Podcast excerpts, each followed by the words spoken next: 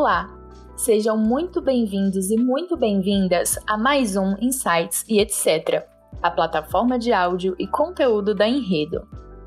Meu nome é Thaís Carvalho e nesse episódio discutiremos sobre protagonismo digital pós-pandemia, onde todos entenderam a necessidade de estar presente no ambiente digital, mas ainda procuram a melhor forma de chegar até o cliente final. Hoje temos o Marcos como convidado. Bom dia para você, Marcos. Agradeço a sua participação aqui. Pode começar se apresentando para os nossos ouvintes? Olá, Thaís. Bom dia a todos e a todas que nos acompanham em mais esse episódio. Me chamo Marcos Vinícius, sou atualmente gestor da área de inovação para marcas na Enredo. Formado em administração de empresas pela Fundação Getúlio Vargas, iniciei minha carreira no mundo financeiro. Mas em seguida, a paixão por marcas e comunicação me levou ao Facebook Brasil, onde tive a oportunidade de gerir algumas das mais importantes contas nacionais no setor público, como Petrobras, Banco do Brasil e a própria comunicação da Presidência da República. Ao longo desse tempo, aprendi muito sobre marcas, sobre digital, sobre possibilidades e potencialidades desses ambientes. E a partir então de todas essas experiências, construí um know-how que me permite hoje contribuir com algumas das grandes marcas que trabalham junto com a Enredo hoje, tentando encontrar o seu espaço e alavancar o seu negócio através dos canais digitais. Muito obrigado pela oportunidade de estar aqui com vocês hoje. Como falado no início, estamos no mundo pós-pandêmico, ou seja, passamos pelo pânico ou choque inicial de estarmos imersos em uma crise e agora tentando lidar da melhor forma com o vírus, ainda circulando e novas condutas e cuidados a serem tomados.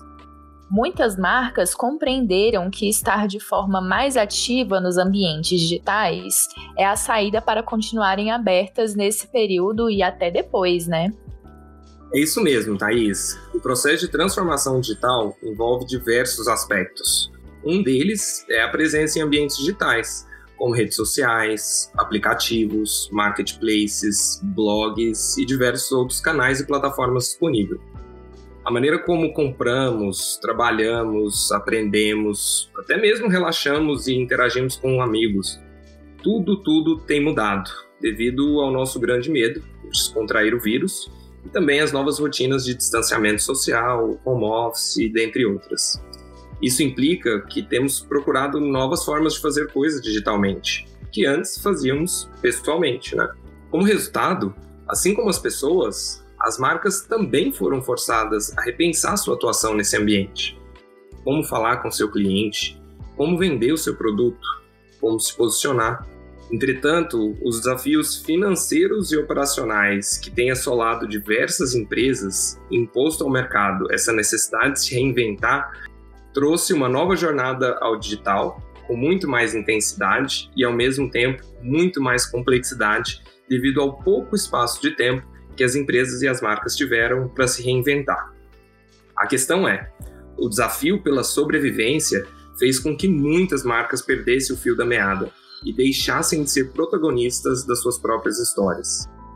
As marcas passaram a ver o digital apenas como um canal de vendas, e como resultado, o que temos hoje em redes sociais, plataformas de busca e outros canais de mensagem é uma grande feira livre, com várias marcas brigando para falar mais e mais alto. E me diz, quantas pessoas suportam tantos ruídos por tantos canais diferentes e por um tempo tão prolongado? Você passa por isso também, Thais? Passo por isso também, Marcos. É, eu fico impressionada em como as marcas conseguem fazer o uso das redes sociais e acabam pecando no uso delas, né? Tentando só vender, vender, vender e acabam esquecendo de passar conteúdo de valor, coisas que vão interessar ao cliente final. Eu vejo muitas marcas brigando por um espaço ali que poderiam muito bem estar sendo divididos mutuamente de uma forma muito mais inteligente. É isso mesmo, Thaís. Apesar de entendermos muito bem os desafios impostos a todos os negócios, como mencionado, desafios financeiros, desafios operacionais, desafios de comunicação, as marcas precisam se lembrar de que do outro lado da tela existe uma pessoa com vontades, com dores, com sonhos, com medos, dúvidas e diversos outros sentimentos e desafios. O principal ponto de reflexão aqui para o seu negócio e a sua marca é entender se você opta por estar ao lado do consumidor, como parceiro, como uma fonte de informação, como inspiração, como um facilitador de consumo, sim, como entretenimento, ou se você quer estar do lado de lá da banca, forçando venda, brigando por preço, falando alto, interrompendo a interação natural das pessoas com aquilo com que de fato elas querem consumir, sejam conteúdos de seus amigos, da sua família, das empresas e marcas que ela admira. Absolutamente todos os negócios precisam vender. Nós sabemos disso, mas essa não é uma dor exclusiva de alguns. Entretanto, é possível escolher sim entre ser uma marca que facilita o acesso a um produto ou serviço, que resolve uma dor, que responde a um anseio do consumidor, que ajuda seu cliente, ou ser apenas uma marca que empurra e força um consumo, que atrapalha, que traz ruído. Isso é ter protagonismo digital. Protagonismo é ser responsável pelas suas próprias ações, sejam no mundo offline ou no mundo do digital. É ser dono da sua própria história. É saber e direcionar como seu cliente te vê. E não ficar refém dos anúncios ou daquilo que eles querem dizer sobre você. É conduzir como seu produto é vendido, com maestria e empatia. Em alguns momentos de incerteza, nada mais importante do que relembrar sua essência. Uma sugestão é: pense e liste algumas informações importantes sobre o seu negócio, como por exemplo, por que este cliente entrou na minha loja por uma primeira vez? O que fez ele gostar do meu produto ou do meu serviço? Em que momento da vida, do mês ou do dia ele me consome? E a partir daí, você vai chegar então a algumas respostas. Será que foi a minha vitrine chamativa? Será que foram as outras pessoas que ele viu consumindo meu produto e a influenciaram a consumir também? Ou será que foi o atendimento humanizado e pessoal que ele recebeu ao entrar em contato com a minha marca? A partir dessas respostas, você será capaz, então, de repensar a forma como se comunica, como se relaciona e como vende o seu produto no digital. É a partir dessas respostas que você deve ressignificar todo o seu funcionamento, entendendo o novo cenário atual, em que o consumidor pode estar trabalhando de casa, em que o orçamento pode estar mais apertado, em que ele está interagindo menos com as pessoas. E dentro desse cenário, você traça então novas estratégias, mantendo-se fiel à sua marca, obviamente. Com isso, você conseguirá chegar a eventuais soluções, como por exemplo, será que eu deveria criar um novo mix de produtos ou serviços? Será que eu vou trabalhar minha logística de entrega e trazer novas opções como pick-up e delivery para o meu consumidor? Será que eu devo ter novos métodos de pagamento? Ou será que eu devo me associar a outras marcas parceiras que vão me ajudar a entregar um serviço melhor para o meu cliente final? Essa é a chave de como seguir em frente. O digital não é somente um novo canal de vendas. O digital é o palco onde todas as mesmas relações de engajamento, de desejo, de convencimento, principalmente de relacionamento, passam a acontecer ele é um novo palco, ele não é um novo canal. Quando a gente consegue pensar isso, Thaís, olhar para todo esse cenário, olhar por, por que minha marca existe, de onde ela veio e principalmente por que o consumidor, o meu cliente, gostou de mim uma primeira vez, é que nós conseguiríamos realizar a tão famosa empatia com o cliente, que é um clichê muito grande que se fala no digital hoje, né? Tenha empatia com seu cliente, seja amigo dele, e a maior parte das marcas e dos negócios se perdem na busca desse significado. Mas afinal, o que é empatia, né? O que o que significa para mim é exatamente se colocar nos pés do outro. É pensar que o consumidor está vendo e sendo enxurrado por diversas outras marcas, anúncios, vídeos, pessoas tentando vender desde de uma garrafa nova de água a um carro, a uma viagem, a uma consultoria, a um curso online, diversos produtos para os quais muitas vezes o consumidor não tem interesse, não tem demanda, acabam chegando até ele e fazendo com que o seu produto, que muitas vezes ele poderia sim ter interesse naquele momento, se perca no meio dessa grande bagunça.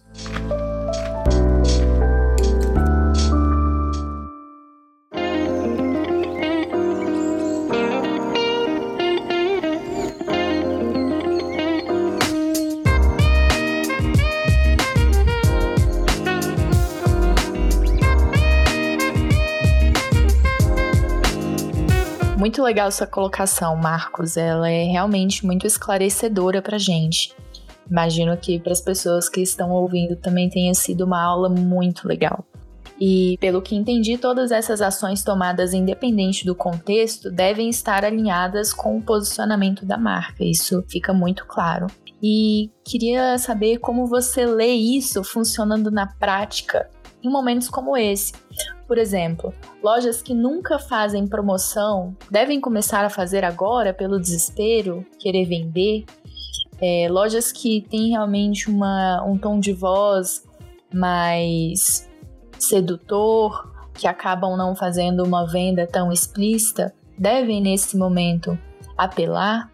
Bem, Thaís, esse é um questionamento que diversas marcas têm se feito, né? Até onde ir? O que eu posso tentar que não vá tão longe da minha essência e da minha promessa de marca? Quando a gente pensa numa marca, a gente tem que lembrar de três elementos fundamentais que constroem a nossa percepção frente ao público, seja os nossos colaboradores, seja a comunidade e mesmo os nossos clientes. Uma marca é fruto de três pilares essenciais: as suas ações, ou seja, como ela age, como ela vende, como ela fala, como ela entrega seu produto, seu serviço. Número dois, das suas conexões, ou seja, com quem minha marca está associada, com quais empresas, com quais pessoas a minha marca tem aderência. E número três, do impacto que a nossa marca é capaz de causar nas pessoas, no mercado ou na comunidade. Pensa, por exemplo, numa marca sedutora, como você mencionou. Bem, no primeiro momento, e sem conhecê-la a fundo, provavelmente o impacto que ela causaria nas pessoas é a reflexão, o despertar de sentimentos, o devaneio, a inspiração. Isso é um impacto que vai além do simples fato dela falar, agir ou vender. Né? Então, pensando nesses três elementos de uma marca, qualquer estratégia comercial ou de comunicação tem que levar em consideração exatamente esses fatores. Que impacto essa comunicação vai causar no meu consumidor final? Isso ajuda ele a ter mais conhecimento sobre um serviço ou um produto? Isso ajuda ele a se inspirar? Isso faz o meu mercado melhor? Ou a minha comunidade melhor? E com quem eu estou me associando? Se, por exemplo, o meu consumidor tem em mim a referência de uma marca de luxo e de repente ele me vendo fazer promoções e saldões, será que ele vai me associar, por exemplo, a todas as diversas outras empresas que têm impactado ele através dos canais digitais com outras promoções? Veja a importância daquilo que você faz e fala, daquilo que você se associa e do impacto que você causa nas pessoas. Esse deve ser o direcionamento básico para qualquer tomada de decisão na formulação de novas estratégias, para que você não se perca de novo, da sua essência e da imagem que as pessoas e o mercado como um todo têm da sua marca. Veja, por exemplo, a Sensations, uma agência de viagem de turismo de luxo que ao longo do último ano passou por todo um processo de rebranding apoiado pelo nosso time e exatamente no momento de lançamento da marca chegou a pandemia. Bem, e agora? Eu lanço minha marca ou eu não lanço? O que eu falo o meu mercado é um dos mais impactados. Né? O turismo será inteiro repensado. E o que eu devo fazer agora para seguir em frente? Com toda a sensibilidade necessária de uma marca que conhece sua história, conhece sua essência e sabe o que ela deve passar para os seus stakeholders, quais sentimentos, com quem ela se associa, como ela deve ser vista, foi criada então toda uma estratégia de gestão de crise e contingência que, primeiro, deu visibilidade às ações que a marca vinha realizando para ajudar os seus clientes no início da pandemia, levou seus clientes em seguida a viajar sem sair de casa, apresentando destinos, hotéis, lugares incríveis que transmitiam sensações e ajudavam o consumidor a acalmar sua ansiedade de estar preso dentro de casa. Convidou seus clientes a dialogarem com a marca, fazendo depoimentos, postando as fotos de suas viagens antigas, possibilitando com que todas essas pessoas revivessem memórias de suas viagens. Eu vendi? Infelizmente não. O meu serviço não era passível de venda ao longo desse período. Entretanto, a proximidade que a marca criou com seu cliente, a capacidade de entender o momento de delicadeza e de ansiedade que aquelas pessoas estavam em casa, fez com que ela tracejasse, portanto, uma estratégia super eficiente que levasse essas pessoas a reviverem memórias, a se entreterem, a conhecer novos lugares e mais ainda, olhar para a marca como uma amiga e não como uma vendedora. Esse case da Sensations é realmente excepcional.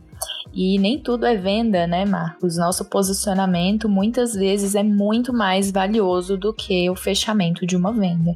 Estar na cabeça do consumidor como uma marca próxima e amiga pode me gerar um lucro, uma receita a longo prazo muito maior do que vender na pandemia. É exatamente esse o principal desafio de muitas marcas, Thaís. Principalmente por uma dificuldade do cenário empresarial brasileiro, onde poucas empresas têm um planejamento financeiro e operacional consistente e, menos ainda, uma gestão de fluxo de caixa que a permita ter uma segurança de caminhar alguns meses sem realizar nenhuma venda.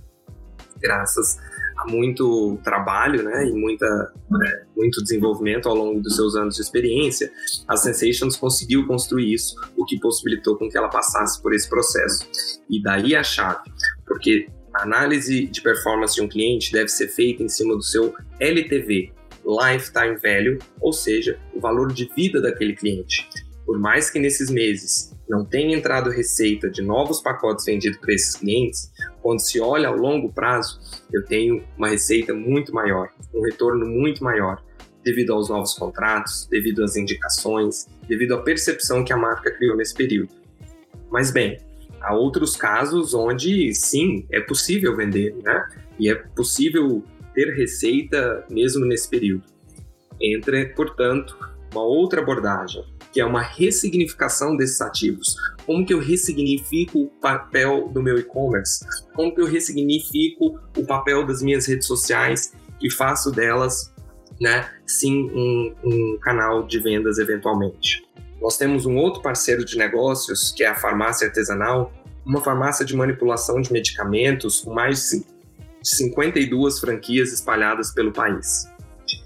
A farmácia desenvolveu uma estratégia solidária com 50% de desconto por 24 horas em absolutamente todos os seus produtos para que os clientes não parassem os seus tratamentos. Veja como a marca conseguiu associar o seu interesse próprio de posicionamento, de venda, com as dores e os anseios dos clientes de conseguirem manter as suas medicações, de conseguirem manter os seus tratamentos.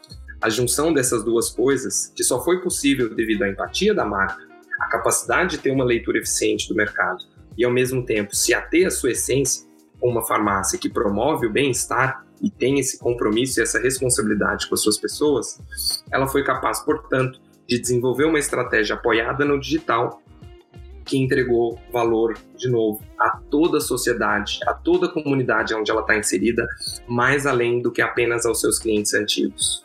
Para além disso, ela trabalhou fortemente na sua logística e na plataforma de e-commerce para que a gente conseguisse garantir um crescimento de 300% em vendas neste canal em apenas dois meses. É fruto de sorte? É fruto de anúncios bem feitos? Também, mas principalmente da capacidade da marca de gerenciar o seu posicionamento institucional com as demandas dos clientes e, consequentemente, fazer uma venda casada que entregasse bastante valor a toda a comunidade. Então, sim, é possível vender também. É possível se posicionar também em um aspecto comercial, desde que respeitando o cenário do mercado, desde que não seja por uma abordagem oportunista, pois o cliente vai perceber isso, as pessoas vão perceber isso. De novo, há uma pessoa do outro lado. E a sua capacidade de análise de entendimento e de conhecimento fará que, no segundo momento, quando tudo isso passar, a sua marca fique registrada na cabeça do consumidor como uma marca desconexa, mal posicionada ou oportunista. Perfeitamente. E é importante a gente observar que um setor de mercado que, mesmo na pandemia, continuaria lucrando, diferente de alguns como o case anterior, a Sensations, uma agência de turismo, claramente não lucraria, não venderia na pandemia, teve o posicionamento, manteve o seu posicionamento em pensar nas pessoas primeiro, em não ser oportunista. Então, Essa é uma abordagem muito legal e vejo que uma estratégia que está realmente preocupada com a marca a longo prazo. Mas é como eu falei, essa é uma marca que teve a oportunidade de, na pandemia, poder continuar realizando as suas vendas. Você tem algum case que não estava nesse local privilegiado, Marcos?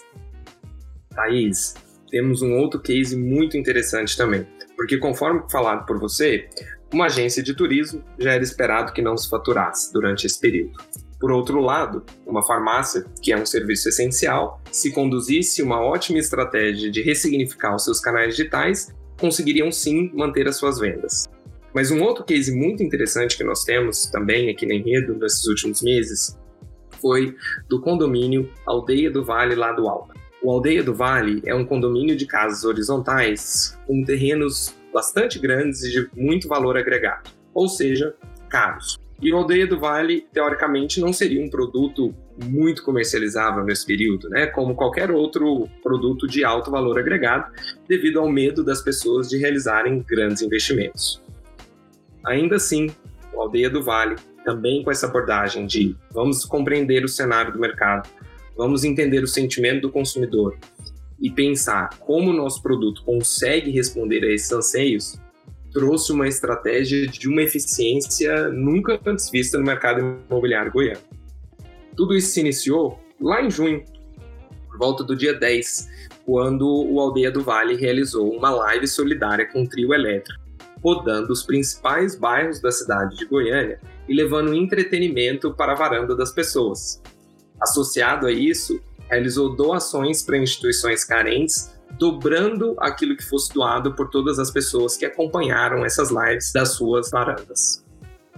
Junto com isso, repensou toda a comunicação do produto, respeitando a dor e o anseio das pessoas por mais espaço, por natureza, por uma sensação de liberdade, por um conforto, pois todo esse período trancado em casa em que ficamos fez com que de fato sentíssemos na pele o valor do espaço em que vivemos e moramos. Com isso, então, apoiou essa comunicação pautada nos sentimentos e nas vontades dos consumidores, com condições comerciais bastante facilitadas e valores nunca antes vistos na história do aldeia. O resultado disso atingiu em apenas três meses um volume de vendas extraordinário que superou inclusive o próprio lançamento do produto alguns anos atrás. Veja, terrenos, apartamentos não seriam num primeiro momento o tipo de investimento e de gasto que as pessoas e as famílias brasileiras teriam, por terem um valor agregado alto, por ser uma decisão de longo prazo. Mas aqueles que foram capazes de entender essa ansiedade e a dor do cliente e traduzir isso numa comunicação empática, numa venda facilitada, tiveram resultados. Como eu disse, esse é um grande case de como uma marca pode sim realizar vendas, se posicionar entregar valor ao seu consumidor ao mesmo tempo. Tudo isso utilizando os canais digitais. Uma estratégia pautada em live, em redes sociais, em YouTube, Google, todas as possíveis plataformas disponíveis também como WhatsApp e e-mail marketing. Isso é o resultado de uma marca que valoriza o seu posicionamento ao mesmo tempo que respeita o, nosso, o seu negócio. Essa é a nossa maior recomendação, Thais. Sejam cautelosos na tentativa de salvar o seu negócio, pois senão corre o risco de acabar destruindo a sua marca. Respeite a sua história e a sua essência. Respeite seu cliente. O ambiente digital é extraordinário, cheio de possibilidades. Use-o a seu favor. Fale, se posicione, facilite o acesso. E como resultado, você terá venda não inverta o funil de vendas. Não faça como se estivesse numa grande feira livre, tentando falar mais alto, gerar ruído e empurrar uma venda. Pense no seu cliente, no seu consumidor. Leia o seu mercado com atenção. Faça o mapinha, como eu mencionei lá atrás, elencando de novo por que o seu cliente te procurou a primeira vez, por que ele gostou do seu produto, por que ele continuou indo na sua loja. E a partir desses atributos, dessas características, repense como refleti-los no digital. O valor é o mesmo. só o palco e o ambiente que é diferente. Muito sensata sua colocação, Marcos. Nós vemos nos três cases um denominador comum: a abordagem focada nas pessoas. As leituras de resultado eficiente e, consequentemente, resultado valoroso foram alteradas diante dos diferentes cenários. O protagonismo das marcas não foi. Marcos, agradeço demais o seu tempo conosco, foi muito valioso. Espero que o público tenha sentido o que a gente sentiu aqui, essa troca muito boa, muito importante de informações. E te espero numa próxima. Thaís, muito obrigado pela oportunidade. Muito obrigado a todos vocês ouvintes que tiraram tempo para conhecer um pouco mais sobre o papel das marcas no digital. Eu sinceramente espero ter conseguido trazer alguns pontos de reflexão que ajude a todos vocês a gerirem melhor a sua marca e o seu negócio. Aproveito também para pedir que, se gostaram, por favor, compartilhe e ajude mais pessoas a terem acesso a esses insights também. Mais uma vez, grato pela oportunidade e até uma próxima.